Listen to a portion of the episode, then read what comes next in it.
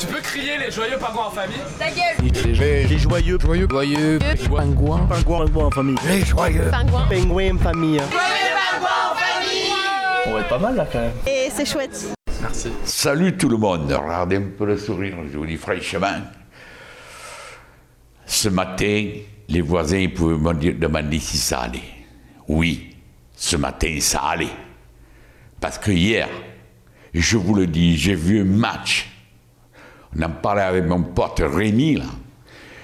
J'ai retrouvé mon OM des années 90 avec des battants, des guerriers, face à une équipe de petites fillettes.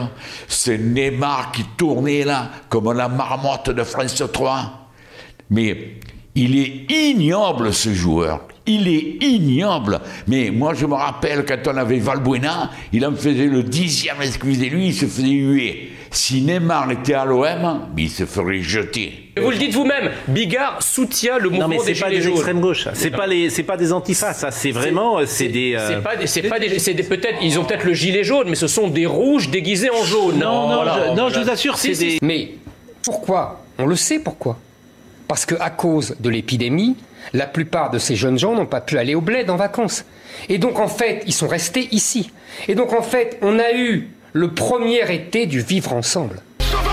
C'est ça la vérité. Et- Tout et- simplement parce qu'il y a beaucoup de gens qui sont partis au bled pendant l'été, malgré d'ailleurs euh, le fait qu'il y ait beaucoup moins d'avions. Il y a beaucoup de gens qui sont partis en Et on salue tous les connards qui sont nombreux. Je m'étonne qu'on s'interroge sur l'interdiction des, des- des réunions familiales, alors qu'on laisse, je sais pas si on va pas en, en parler là, on laisse une, fait, une rêve partie où il y a 1500 personnes, où les gendarmes jouent les nounous. L'État est incapable de faire respecter une réunion de chevelus à catapulte, d'accord, euh, sur un, sur un terrain catapulte vague. De sur- catapulte c'est Parce que c'est exact- exactement le même public qu'à Notre-Dame-des-Landes. On va voir le sujet, mais il a raison. Que vous les jaunis, les chevelus voilà, à je suis- cata- Pourquoi vous les appelez les chevelus à catapulte Mais parce que c'est un public de punk à chien, de type avec des os de poulet dans les cheveux, etc. Enfin bon, euh, On sait bien qui agresse, on sait bien qui roule sur la gendarme Mélanie, on sait bien qui tue le, le- le chauffeur de bus de Bayonne, on, on sait bien qui euh, euh, se, se casse tout euh, dans les centres de loisirs, on sait bien euh, qui pourrit euh, les, la- la- les, les- les plages de Marseille, on sait bien qui est interdit dans une piscine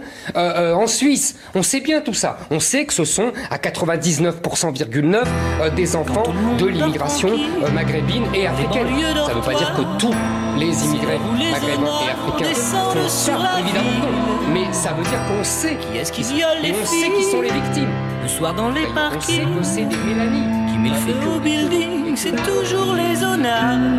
Alors, c'est la panique sur les boulevards. Quand on arrive en ville,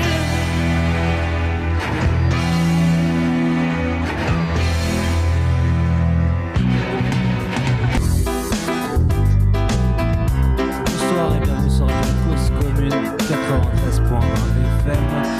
Avec les Joyeux Parents en famille. Nous sommes le jeudi 17 septembre, il est 21h03 et nous sommes ensemble jusqu'à 22h disponible sur Radio Cause Commune 93.1 FM, partout en Ile-de-France sur le DAB+, ou partout ailleurs, n'importe quand sur cause-commune.fm. Comment ça va, my friend Laurent? Ça va super, et toi, mon cher Valentin, comment vas-tu? Eh bien, écoutez, euh, ça passe très bien. 17 jours après le 1er septembre et la rentrée, c'est la deuxième émission des Jeux et Pingouins en famille. On est maintenant, on se donne rendez-vous tous les jeudis de manière hebdomadaire à 21h pour un max de fun et de délire. Et du fun, on en a eu cette semaine, Baptiste.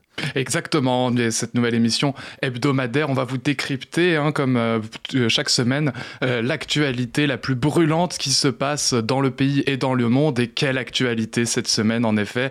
Vous avez pu entendre, chères auditrices et chers auditeurs, en introduction de cette émission, une petite photographie sonore, un regard sur cette euh, actualité euh, magnifiquement fait par vous, my friend Laurent. C'est un plaisir et c'est un regard très porté sur CNews parce qu'on va un peu être le CNews de cette radio cause commune, apporter aussi euh, la même vivacité et les mêmes euh, analyses fortes que l'ont certains euh, journalistes et certaines émissions sur cette émission de télévision. On va apporter ça chez cause commune parce que c'est vraiment ce qui manque. Et du coup, c'est très inspiré de ça, mais aussi inspiré d'un YouTuber qui s'appelle René, la minute de René qu'on peut retrouver de manière assez fréquente, surtout après un match de l'OM qui nous a fait part de ses, émotions et ses, euh, son analyse sur le match qui a brûlé la semaine dernière, le Paris euh, PSG face à l'Olympique de Marseille. Ah oui, exactement. Ce cher René qui est très heureux de la victoire de l'Olympique de Marseille face à Paris. Paris qui était à domicile. Ce match a fait et fait encore couler beaucoup d'encre. Je vous propose de revenir un petit peu sur ce qui s'est passé. PSG-OM, c'est un classico, mais maintenant on dit classique. Il n'y a plus beaucoup d'articles qui usent du terme espagnol, ni même de celui en anglais, derby. On dit maintenant classique euh, des plus, ce fut le classique des plus poignants qui a rendu les Marseillais fous de joie. Euh, vous avez pu donc écouter René qui, euh, qui est si heureux. C'est la première fois en 9 ans que l'Olympique de Marseille l'emporte face à leur ennemi juré, le Paris Saint-Germain. 1-0, ce fut le score final au terme d'une lutte engagée. Le Parc des Princes est devenu une arène de duels, de coups bas, de tacles violents et euh, dangereux. Un score 1-0 qui ne reflète pas le cours du match et c'est ce qui rend fou de rage les supporters parisiens. Les Marseillais ont en effet opté pour une stratégie défensive, un bloc très très bas, c'était une citadelle assiégée face aux attaques de Neymar, Di Maria et de leurs compères. Les statistiques à cet égard sont éloquentes, 14 tirs pour le PSG, 5 seulement pour l'OM, 66% de possession pour les Parisiens, 529 passes parisiennes contre 279 seulement pour les Marseillais. Pour ce qui est des tirs, il y en a seulement 4 qui furent cadrés contre 2 pour les Olympiens. Et puis ce fut euh, surtout ces fautes dont on parle, ces fautes qui ont tristement rythmé la rencontre. 15 cartons en tout, 5 rouges, 3 pour Paris et 2 pour l'OM suite à une bagarre générale qui a conclu euh, la rencontre. Euh, c'est un bien triste spectacle pour les jeunes, pour les enfants, pour toutes celles et ceux qui ont regardé. Un exemple consternant pour ce qui est des insultes, des petites chiquettes qu'a donné Neymar aux défenseurs et les autres gestes non sportifs. Mais ce match a eu le mérite, selon moi, de mettre à l'honneur la défense, ce rôle ingrat de rustres qui jouent des épaules, qui se battent corps et âme pour récupérer le ballon. Alors évidemment, c'était euh, par moment n'importe quoi dans certaines phases, dans certaines phases de jeu. Euh, le jeu a été souvent très coupé par des fautes grotesques, euh, mais néanmoins, cela faisait bien longtemps qu'on n'avait pas vu de tels combats, de tels contacts, ce qui m'a fait penser en regardant ce match que le football était devenu bien lisse avec des fautes qui sont mal vues, très sifflées par les arbitres. Et certains parlent d'une grossière euh, imitation des matchs des années 90, où, où je n'étais pas né, je ne sais pas si vous étiez né, my friend Laurent, mais Moi moi j'étais content d'en avoir un aperçu. Absolument, oui. Peut-être on fait référence à ces matchs un peu rocambolesques où euh, des joueurs comme Eric Cantona pouvaient se jeter sur les supporters à plein crampons. Euh, Peut-être que ça avait une certaine ambiance, mais je sais que c'est des matchs qui ont été très euh, censurés et il y a eu beaucoup de mesures prises contre ces violences dans les foules et d'ailleurs même des fois il y en a eu des morts. Du Oui, c'est peut- ouais. Ouais, ouais. Pour ceux qui aiment euh, regarder les matchs des années 80, là, ces fameux, euh, par exemple, le France-Allemagne de 1982 avec cette fameuse faute du gardien allemand, c'était des matchs quand même considérablement plus violents que nous connaissons aujourd'hui. Mais c'est c'est- c'est quand même très chouette de voir autant de, de passion, de contact et de tension. Et mais, mais bien sûr, quand ça part en bagarre euh, générale, c'est moins chouette. À cela, j'ajouterais que si dans les années 90, une certaine ministre a dû supprimer un certain contenu euh, de dessins animés japonais, euh, sous-titrant que par, euh, ça apportait trop de violence pour les enfants, on pourrait en dire, en dire du même du football. Mais du coup, par rapport à ces violences, ce match a aussi coulé beaucoup d'encre autour de Neymar qui a qui accuse le défenseur Alvaro González de lui avoir euh, lancé des, euh, des, injures insultes racistes, oui. Des insultes racistes. Et d'ailleurs, Neymar s'est empressé après le match de commenter sur Twitter Mon seul regret, c'est de ne pas avoir frappé ce con. Ouais, mais il a fait un petit mea culpa et d'ailleurs les euh, sanctions sont tombées euh, par le conseil de disciplinaire de la Ligue euh, française de football, la LFP, et euh, je crois que Neymar a écopé de deux matchs de suspension. Euh, c'est Kurzawa qui en a trois, euh, un attaquant parisien qui était à peine rentré, à peine rentré en fin de, en fin de match, qu'il a, qu'il a pris part à cette bagarre et, euh, et- et quelques joueurs de l'OM ont pris des matchs de suspension. Et pendant ce temps, Noël Legrette a affirmé que le racisme dans le football n'existait pas ou peu. Selon lui, il était invité sur BFM Business et interrogé du coup sur ces accusations de racisme lancées par Neymar contre ce fameux joueur de l'Olympique de Marseille, Alvaro González, le président de la Fédération française de football. Du coup, Noël Legrette, Noël le euh, magnifique, Noël le fabuleux, nous raconte que sur un match, il peut y avoir des écarts, mais dans l'ensemble, on a moins de 1% de difficultés. Il y en a euh, même, vous savez, où quand un black marque un but, tout le monde se lève. Et merci Noël pour ces, euh, ces grandes analyses. Merci Super, beaucoup. Noël. Quel grand président. Mais du coup, pour revenir sur tout ça, mes frères Laurent, je crois qu'on avait envie de passer un petit appel parce que vous êtes dans les studios. Moi, je suis malheureusement pas avec vous. On continue le télétravail. Mais euh, on a la possibilité d'essayer d'avoir un peu un commentaire d'un vrai supporter euh, ultra parisien, il me semble. Oui, tout à fait. J'ai composé son numéro. Nous allons tout de suite l'appeler pour avoir sa réaction sur euh, ce match. Euh, je mets en place tout de suite. euh, il est fortement possible qu'il ne réponde pas. il est fortement possible qu'il ne réponde pas. Et je me suis trompé dans euh, la manipulation. Ça arrive. du euh, numéro. En attendant, il faut savoir que Noël Le Graët euh, était l'ancien maire d'un- d'une commune bretonne. Euh, qui, euh, je ne sais, dont j'ai oublié le nom, un maire socialiste, un grand ami de François Hollande, et, euh, et c'est bien triste ce qu'il raconte sur le fait que dès qu'un black marque un but, tout le monde se lève. Ça n'a rien à voir avec sa couleur, c'est le fait que quand quelqu'un marque un but, on est content. Et le but d'ailleurs de l'OM a été marqué par Florian Thauvin sur coup franc et Dimitri Payet. De Dimitri Payet, exactement. Et euh, l'OM peut remercier Mandanda euh, pour ses arrêts extraordinaires. Euh, voilà, ça y est, j'ai composé le numéro. Et pour revenir rapidement aussi, c'est bien triste en fait qu'un président dise qu'il y a peu de racisme dans le football, sachant que le racisme est malheureusement très présent. Oui. D'ailleurs, très chez Paris aussi, d'ailleurs. Bref, euh, où on, on, Où en est-on? On en est sur une composition de, de numéros. numéro. Alors, du coup, composez le 06 87 euh, 15 25 Ah, ça, 02, je, 02. je- crois que ça ne fonctionne pas. Ah bah alors, bah ça Euh. c'est magnifique. Ça c'est c'est, du coup les merveilles du direct, c'est Ouais. surtout les merveilles euh, d'une régie qu'il faudrait changer depuis longtemps. Ça fait longtemps qu'on demande euh, au CSA de nous financer euh, une magnifique console, ce qui ne marche pas. En fait, finalement, nous sommes un peu en train de, de, de faire de la radio avec des jouets, mais c'est pas grave, c'est comme ça que ça se passe.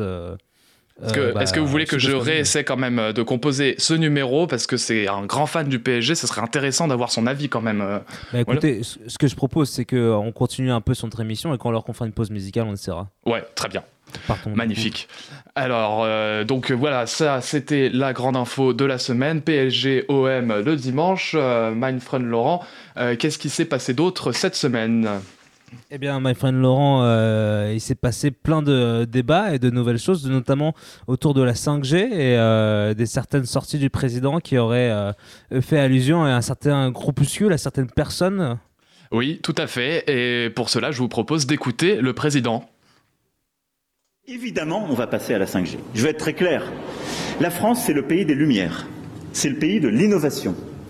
Et beaucoup des défis que nous avons sur tous les secteurs, ils se relèveront par l'innovation. Et donc, on va expliquer, débattre, lever les doutes, tordre le cou à toutes les fausses idées. Mais oui, la France va prendre le tournant de la 5G parce que c'est le tournant de l'innovation. Et j'entends beaucoup de voix qui s'élèvent pour nous expliquer qu'il faudrait relever la complexité des problèmes contemporains en revenant à la lampe à huile. Je ne crois pas au modèle Amish. Et je ne crois pas que le modèle Amish permette de régler les défis de l'écologie contemporaine. Voilà. Dis donc, Jamy, c'est quoi un c'est- euh, bah, alors, on va lancer le fameux jingle euh, historique des joyeux pingouins en famille. Dis donc, Jamy, qu'est-ce que c'est qu'un amiche Eh oh, Jamy Dis donc, Jamy. Ah, d'accord, Jamy. Je cherche, Jamy, je cherche. C'est bon, Jamy Viens voir un peu par là, Jamy. Il est superbe ton spermatozoïde, Jamy. Et il en a des bons mots, notre président, entre perlimpinpin, pognon de dingue, Jupiter, traverser la rue, c'est pas moi, c'est Bibi. Il faut reconnaître, ou c'est pas Bibi plutôt, il faut reconnaître qu'il est très fort pour impulser des débats sur ces simples, euh, ces simples mots qu'il lâche comme ça, qu'il jette des punchlines dans le brouhaha et euh, le cirque médiatique fait le reste et donc on va faire pareil. Qu'est-ce que c'est que donc ça que les Amish dont il parle Il parle là euh, aux représentants de la French Tech, de euh, au sujet de la 5G. On va vous raconter l'histoire de cette communauté religieuse, les Amish, qui vit, il est vrai, un peu à part dans le monde moderne. Les Amish sont des anabaptistes, une branche du protestantisme qui considère que les enfants ne peuvent être baptisés, qu'il faut attendre, euh, atteindre une certaine maturité, une éducation pour faire partie de la communauté chrétienne. Les Amish se forment en Europe vers 1524 dans le sillage de la Réforme Souvenez-vous, Luther, le protestantisme et les guerres entre catholiques et protestants, ces conflits violents marquent profondément les Amish et on ne peut comprendre leurs pensées et leur mode de vie sans revenir à ces tensions religieuses qui agitent la Renaissance. De fait, les Amish sont... Euh, résolument pacifiste. Il rejette la violence euh, et cela va jusqu'à jusqu'au refus de payer des impôts militaires, nous dit Jean-Baptiste Guin dans le journal La Croix qui a fait un superbe article sur les Amish. Euh, ces derniers furent réprimés dans, le, dans les cantons suisses euh, et, ils ont donc émigré vers l'Alsace qui leur a offert des terres qui n'étaient pas très bonnes mais, mais ils sont parvenus à les valoriser, à prospérer dans une vie simple et sobre suivant résolument le précepte de Saint Paul dans la Bible, ne prenez pas pour modèle le monde présent. Alors s'ils vivent de peu et humblement, c'était euh, déjà trop pour Jacob Hamann, pasteur suisse qui pour fendre le mode de vie mondain, la luxure euh, et autres, euh, autres faits qu'il juge bien trop, onéreux, il défend un mode de vie beaucoup plus austère encore. On est en 1673 et celles et ceux qui le suivent sont alors appelés les Amaniches deviendra les Amish. Depuis, les Amish conçoivent avec prudence la technologie et le progrès. En 1712, Louis XIV expulse les anabaptistes d'Alsace. Souvenez-vous là encore, le roi Soleil euh, a horreur du protestantisme qu'il réprime et il expulse toutes celles et ceux qui le pratiquent. C'est la révocation de l'édit de Nantes en 1685 et à l'époque, l'Alsace n'était pas dans le royaume de France. Une fois rattachés, les protestants et donc les anabaptistes et donc les Amish sont priés de quitter le territoire. Et voilà qu'ils vont être accueillis un peu partout parce que euh, leur, euh, ils ont la réputation d'être de bons agriculteurs. Au fil du temps, les Amish, d'Europe vont adapter un mode de vie euh, euh, éloignés donc euh, vont adopter un mode de vie pardon euh, plus moderne. Fin 18e et au 19e siècle beaucoup vont émigrer aux États-Unis où l'on retrouve ainsi la plus grande partie des Amish aujourd'hui si ce n'est la totalité de la communauté. Toute la semaine nous avons eu des photos des extraits de quelques reportages montrant des individus en charrette qui n'ont ni radio ni télévision et on en fait le portrait de personnes hostiles par nature au progrès figées dans l'arc et l'on comprend, Manfred Laurent, l'analogie politique entre les écolos qui vous, euh, et lampe à l'huile, euh, les écolos français et les Amish dans le débat sur la 5G. Absolument, c'est comme quand on comparait le fait de sortir du nucléaire à retourner vers le Moyen Âge. Exactement. Est-ce pour autant un bon jugement sur les Amish américains? Non, ou plutôt tout cela est nuançable. Comme toujours, il n'est pas juste de dire que les Amish méprisent la technologie moderne, selon Jacques Legeret, qui a vécu à leur côté en immersion, qui a fait du journalisme de terrain, comme on dit. Il, euh, il, est, il estime aussi que la non-utilisation de tracteurs, de téléphones et autres objets tient plus à une réflexion patiente sur l'usage des technologies, euh, plus, plus qu'un rejet, euh, rejet de base de ces mêmes technologies. Ils n'ont rien contre le progrès médical, par exemple, et l'électricité commence à être doucement intégrée dans la communauté.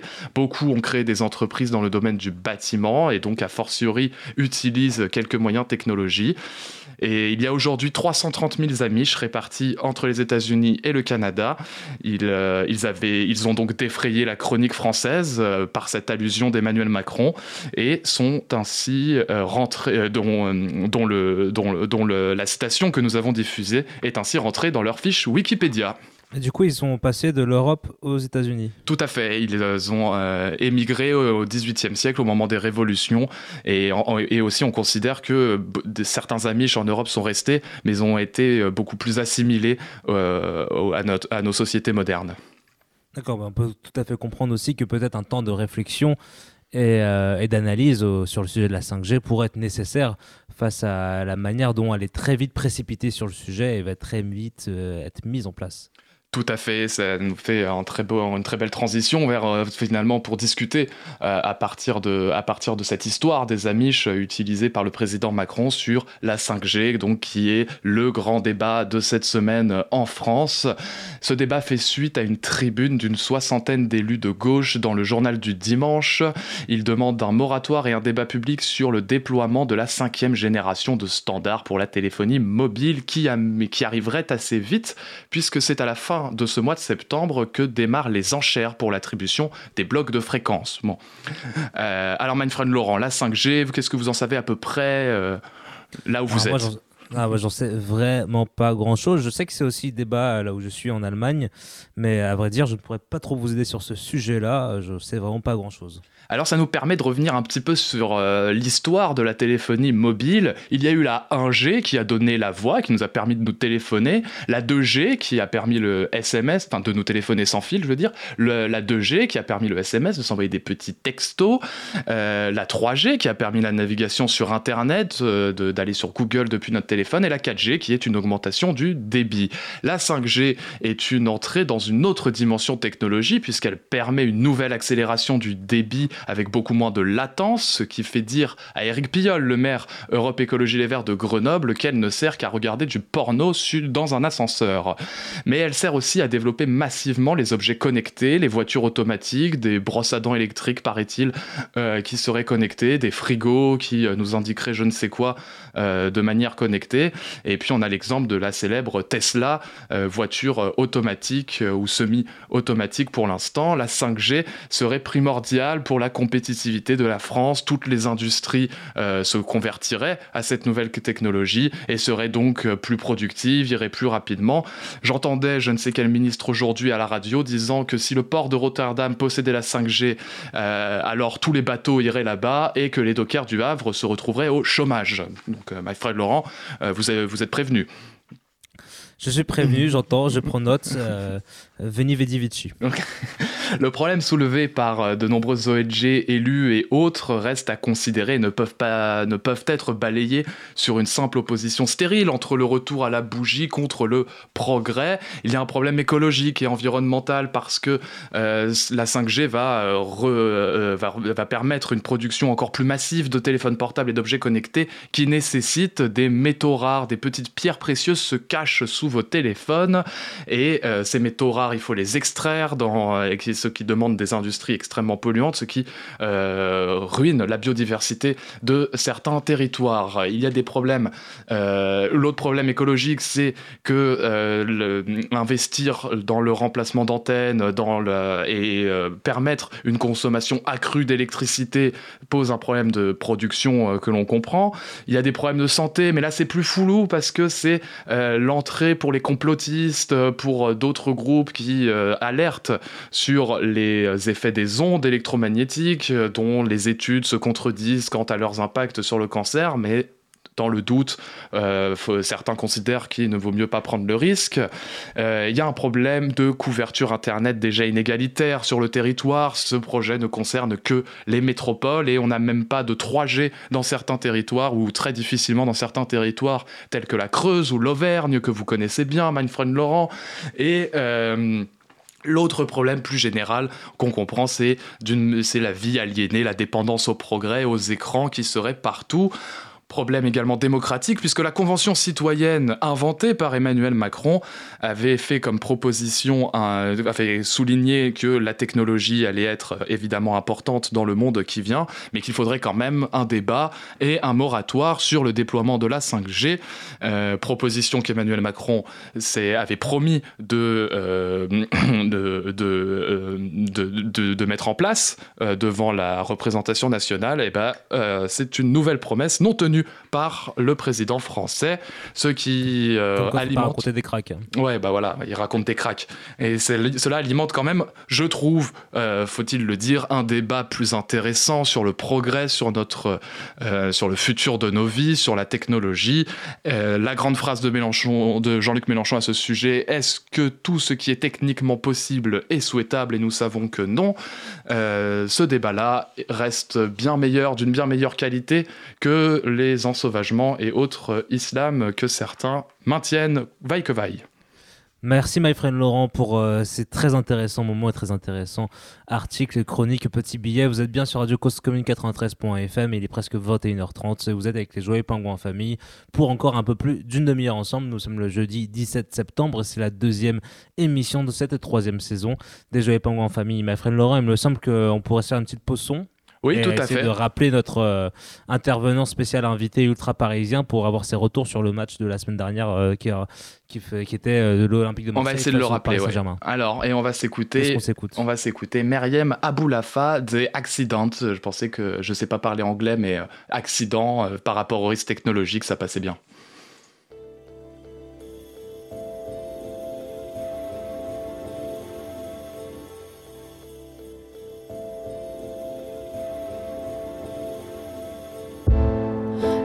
Tell you how I arrived here.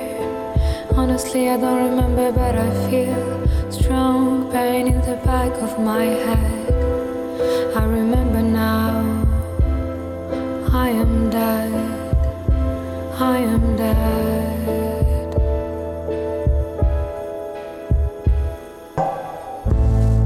I was stupidly hit by a car while I was running fast and happily. Home back to you with some bread in my hand.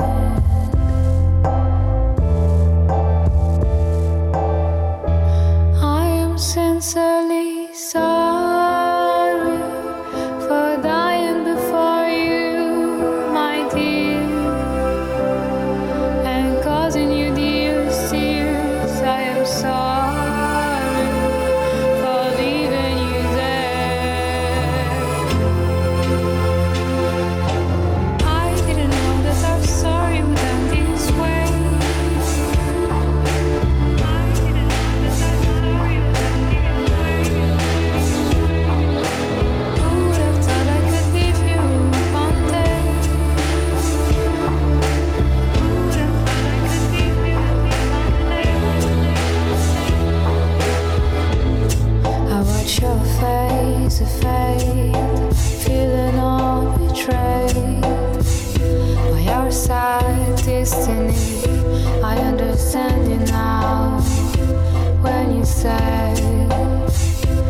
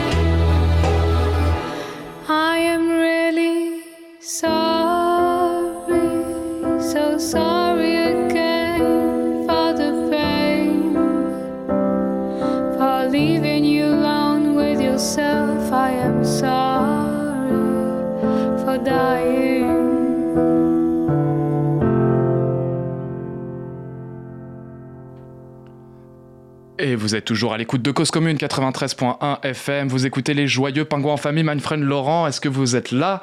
Toujours là, toujours là, toujours présent. Eh bien, euh, notre cher euh, invité a euh, répondu au téléphone. Est-ce que vous êtes là, monsieur? Ah, magnifique. Magnifique. magnifique. Ça, c'est magnifique. ça. Oh là là là là. Monsieur, est-ce que vous êtes là? Ah, super, bon, on vous entend. Bonsoir. Bonsoir, monsieur.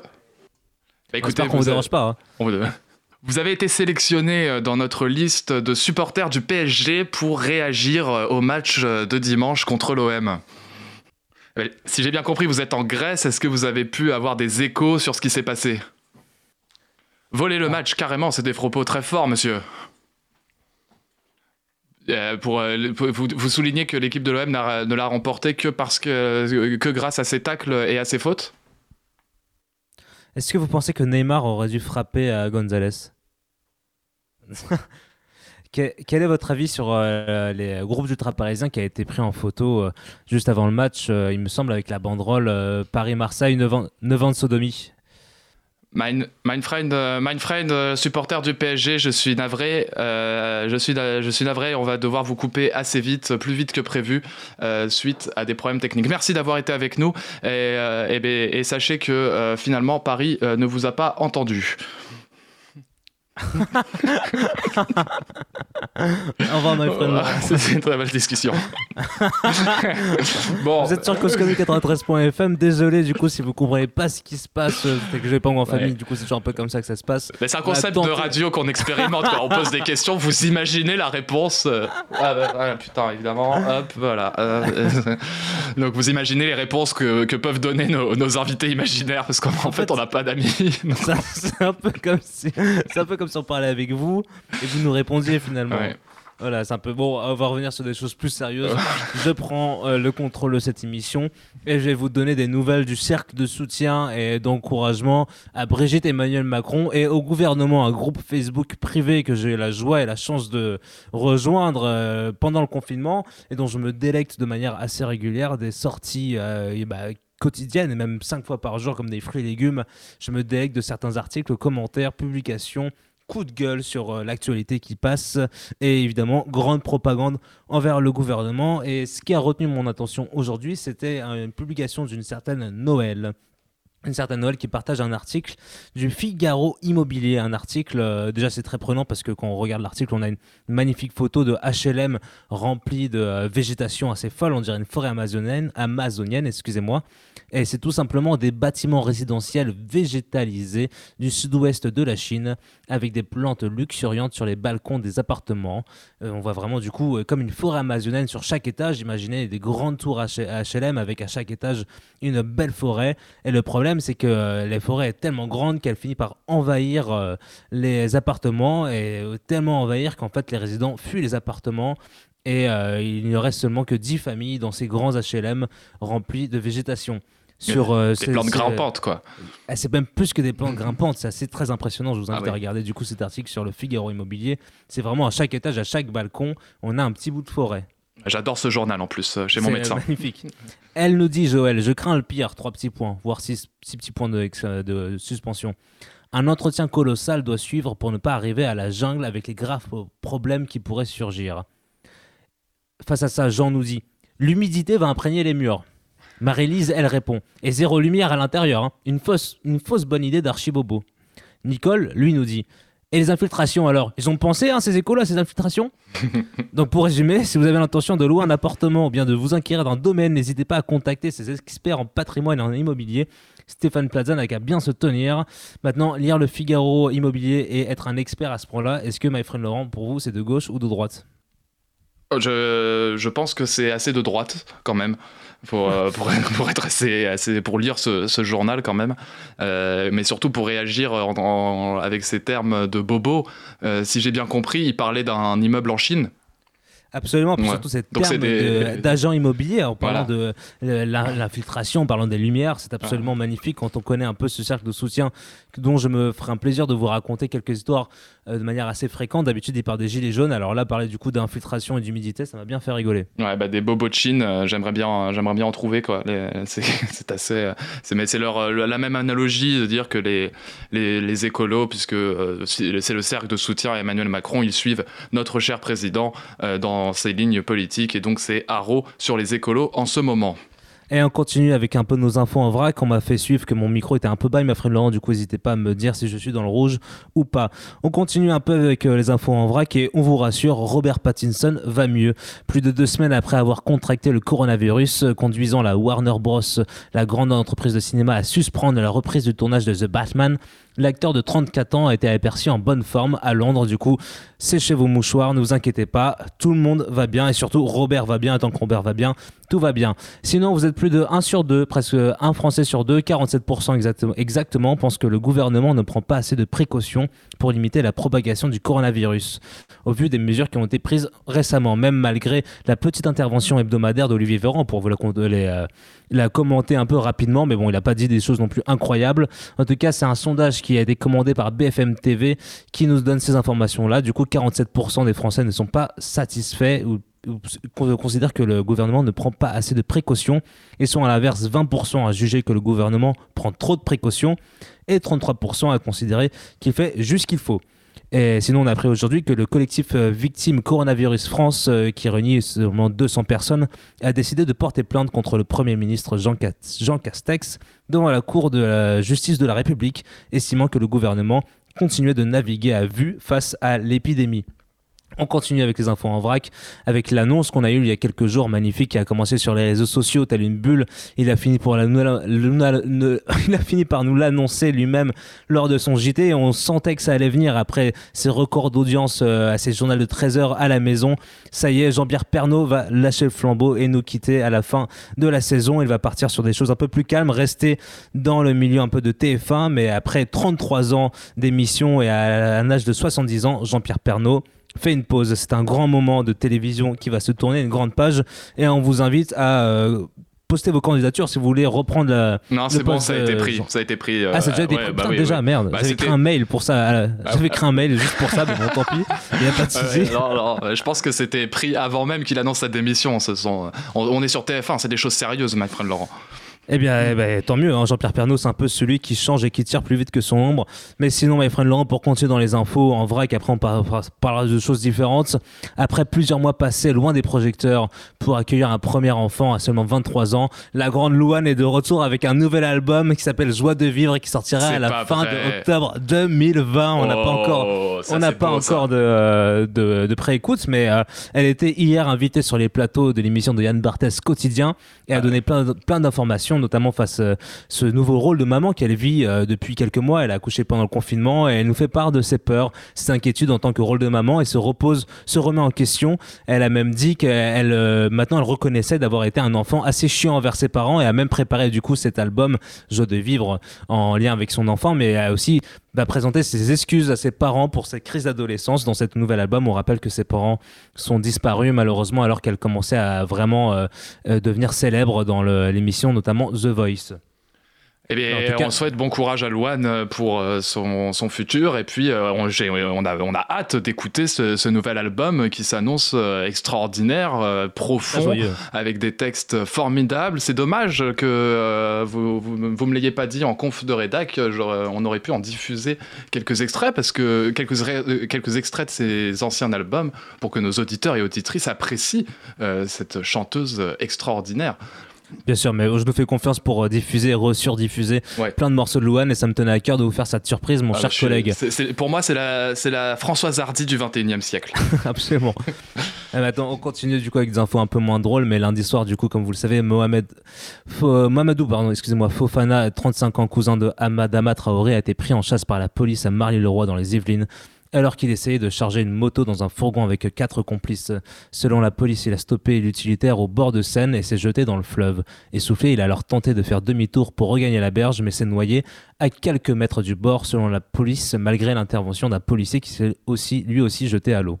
Les premières conclusions du parquet de Versailles ont donné euh, sur l'autopsie pratiquée mardi soir, ont conclu à une mort par noyade.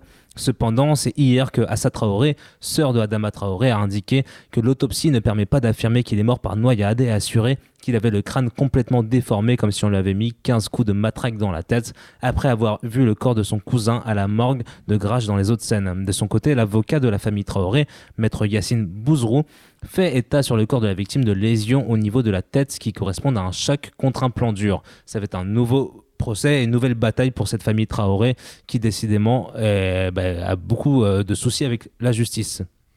Eh bien oui, et sur ces tristes euh, nouvelles, sur ces tristes faits qui font notre actualité, je vous propose une deuxième pause musicale, Manfred Laurent, qui va résonner avec ce que vous venez de nous dire. Euh, vous êtes d'accord, ça vous dit? C'est parti.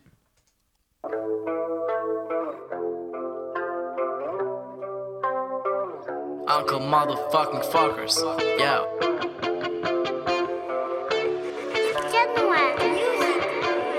Je suis pourri comme un membre de la BAC Nord Qui déboule dans ton check, c'est tir au flashball.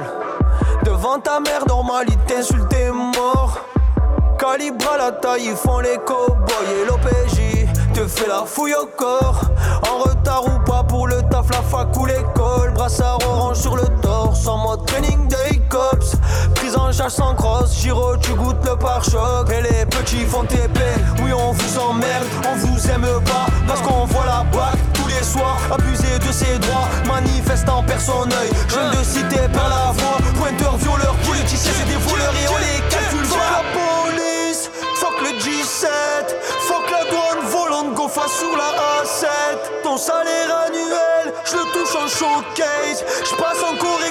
j'ai qui les assiette. J'ai dit fuck la police,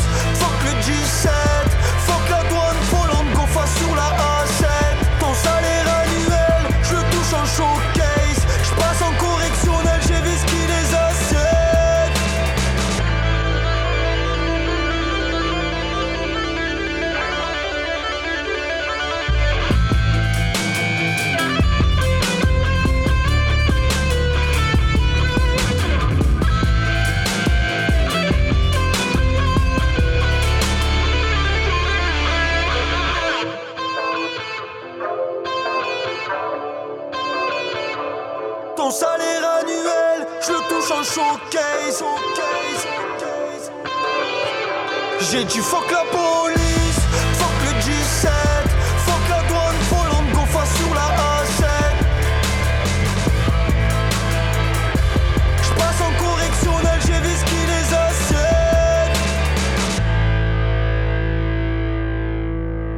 vous êtes toujours à l'écoute de Cause Commune 93.1 FM euh, et sur le DAB+ de la région parisienne et partout dans le monde sur internet à l'adresse cause-commune.fm. Vous écoutez Les Joyeux Pingouins en famille et si vous étiez là avant, vous venez d'écouter Soso Manef, Maness.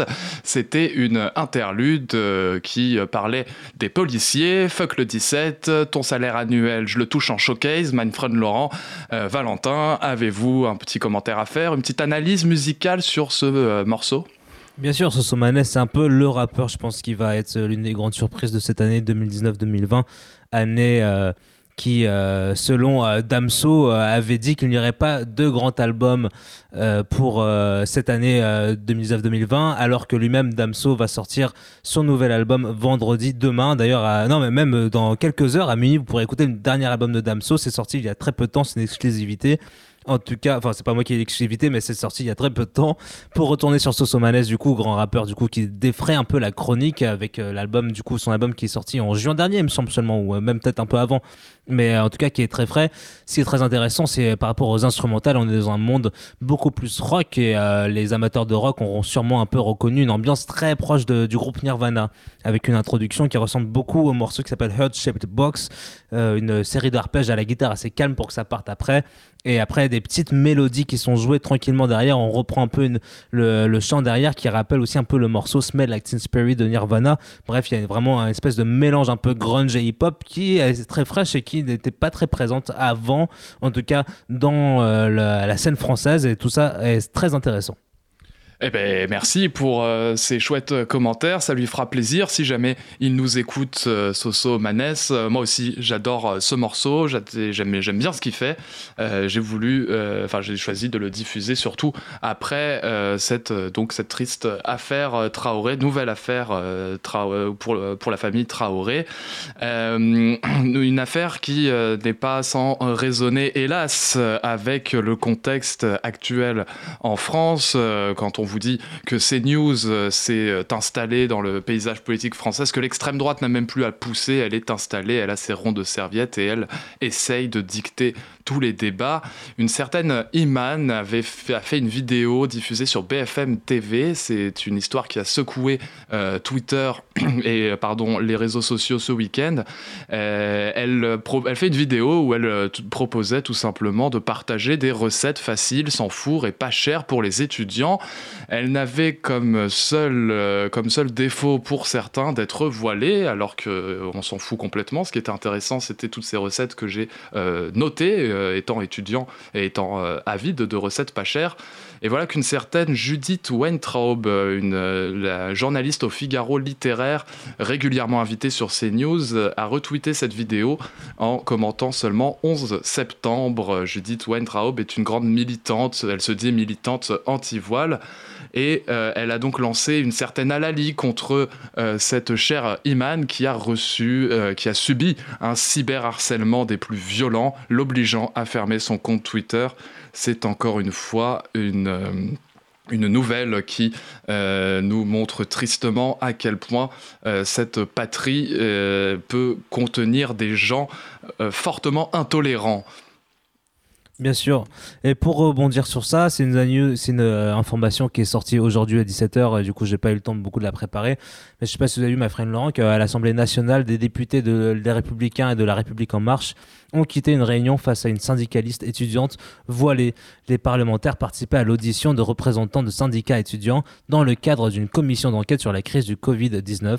Certains d'entre eux en ont souhaité protester contre le voile porté par une certaine Mariam Pouchtou, vice-présidente de l'UNEF, estimant que cette tenue enfreignait le principe de laïcité.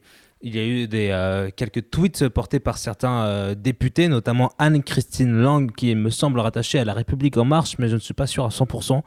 Mais oui, en- si, euh, oui, si, ouais. elle, mais a- elle a elle a sou- une tête de marcheuse. hein, Non, mais elle a, elle a soutenu Villani, du coup peut-être qu'elle a quitté le parti. euh, Elle, elle retweet Dupont-Moretti, du coup je pense qu'elle est en ouais, marche. en elle est cas. restée en marche. Ouais. Elle nous dit qu'en tant que députée féministe attachée aux valeurs républicaines et à la hashtag laïcité et au hashtag droit des femmes, je ne peux accepter qu'une personne vienne participer à nos travaux à l'hashtag Assemblée nationale en hijab, qui reste pour moi une marque de soumission. J'ai donc quitté cette audition. Eh bien, super. Euh, bravo, bravo, la, bravo les députés, bravo la France. C'est magnifique le spectacle qu'ils nous offrent. C'est assez impressionnant à quel point, euh, depuis dix ans, ce sont toujours les mêmes polémiques qui rythment Absolument. euh, l'actualité. Et on espère, plus magnifique, euh. on espère ne pas trop en parler dans cette hebdomadaire, mais malheureusement, c'est ce qui. enfin, on en parle parce que ça nous choque et parce que ça nous marque à quel point c'est absurde. C'est franchement absurde de s'énerver, de s'exciter sur, euh, des, sur, des, sur des problèmes qui, euh, en vérité, n'existent pas.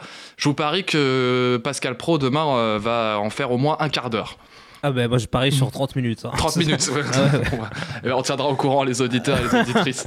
Euh, N'hésitez pas à nous suivre sur la page Facebook des pas en famille, on vous tient au courant de toutes les actualités de Pascal Pro, il n'y a pas de souci. Euh, Pascal Pro, euh, grand, grand personnage jour- du journalisme français euh, en déperdition en ce moment. Sinon, après, sinon, Balance ton, après Balance ton rappeur qui a défrayé la chronique de la semaine dernière, on vous a préparé un petit billet, mais on n'a pas le temps d'en parler. Ces derniers jours, on est passé peut-être sur un nouveau mode sur Balance ton photographe, on ne sait pas, en tout cas dans une tribune rédigée pour le site de New York Magazine. L'actrice et mannequin américaine Emily Ratajkowski, excusez-moi, euh, actrice très célèbre américaine de 29 ans, a accusé le photographe Jonathan Leder de l'avoir sexuellement agressé lors d'un shooting photo en 2012. Les faits se seraient produits lors d'un shooting organisé au domicile du photographe au nord de New York. L'actrice avait été alors âgée de 20 ans. Dans son témoignage, qui est très prenant et qui vous a été très bien traduit par Paris Match, le top modèle a expliqué qu'elle était encore au début de sa carrière et qu'elle multipliait les shootings pour ses portfolios. Euh, les faits sont évidemment euh, démentis pour le moment par le photographe. Et bien ça aussi, ça va rythmer euh, la, ça va, je, pense que ça va rythmer euh, la chronique et l'actualité pendant euh, de nombreux mois, voire de nombreuses années, parce que cela fait partie de ces débats qui marquent notre époque contemporaine, de ces débats, de ces, euh, de ces, de ces, enjeux qui euh, ressortent et qui euh, se traduisent par euh, une dénonciation de ce que l'on cachait avant. Et, euh, et, donc du coup, c'est c'est- c'est- c'est devenu un hashtag trading sur Twitter, ce truc? Absolument pas, non, c'est euh, non, c'est moi qui euh, c'est moi qui ai voulu faire un peu une introduction. Ah, euh, d'accord. non, absolument pas. Mais vous savez ce qui est hashtag trading en ce moment? Non. C'est la présidentielle 2022 peut-être. Ah, c'est vrai? Bah, non, j'en sais rien. Mais en tout cas, qu'est-ce que vous en dites qu'on prenne bien le temps cette fois de terminer cette émission? Parce que la dernière fois c'était un peu fait un peu brusquement et qu'on prenne un peu plus de temps pour présenter notre nouvelle chronique. Tout à fait, eh bien, je suis parfaitement d'accord avec vous. Parfait. Voilà notre chronique hebdomadaire, la course de chevaux pour les présidentielles de 2022.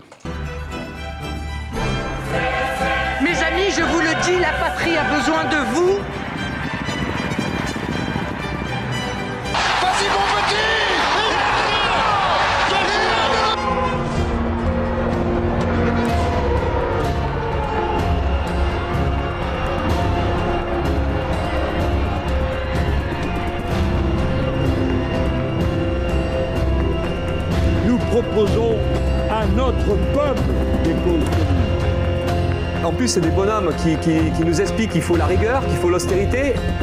Nous travaillerons à l'émergence d'un projet puissant autour de l'écologie et de la solidarité qui nous permettra de partir à la conquête du pouvoir.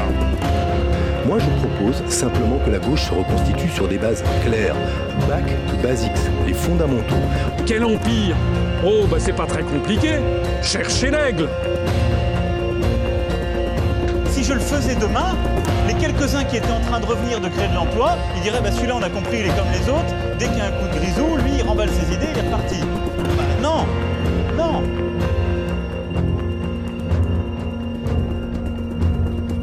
Vous êtes toujours sur Consuming 93.fm, il nous reste 10 minutes d'émission avec les Jouets Pingouins en famille. On est très heureux de vous présenter pour la deuxième fois cette nouvelle chronique euh, qui s'appelle intitulée La course des chevaux, qui serait un peu sur euh, l'actualité de la semaine pour la présidentielle. Quel est le meilleur challenger? Quel est celui qui arrive à se démarquer des autres dans cette course présidentielle? My friend Laurent, voulez-vous commencer?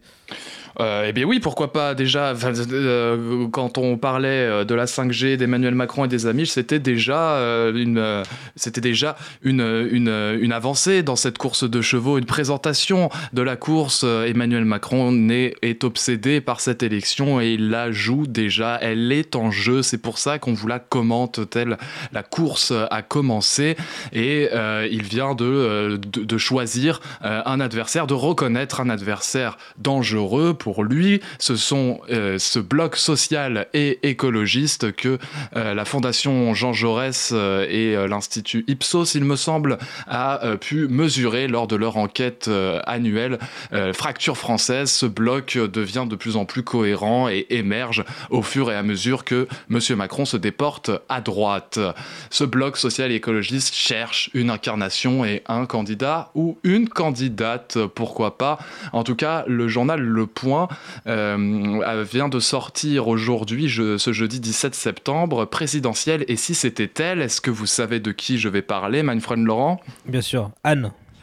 Anne Hidalgo, la maire de Paris, effectivement, qui a brillamment, euh, qui a été brillamment réélue au mois de juin dernier pour un second mandat. Anne Hidalgo qui a été élue sur un rassemblement euh, de, euh, des, socialistes et des écologistes. Elle serait une figure de proue qui, selon le point, dans le secret, se prépare à l'échéance suprême de 2022. L'article commence par une petite anecdote, une petite anecdote bien sympathique. Il y avait, souvenez-vous, lors de l'acte euh, du 1er décembre des Gilets jaunes, 1er décembre 2018, un tag intitulé Macron, on veut ton cul. Et euh, Anne Hidalgo a fait tout ce qu'elle a pu pour effacer ce tag avant qu'Emmanuel Macron annonce qu'il euh, qu'il viendra constater les dégâts et qu'il vienne sur place. On a tout remis en état alors que la ville était à feu et à sang. Il a pu faire sa parade et pas un coup de fil pour remercier Anne. On n'oubliera pas.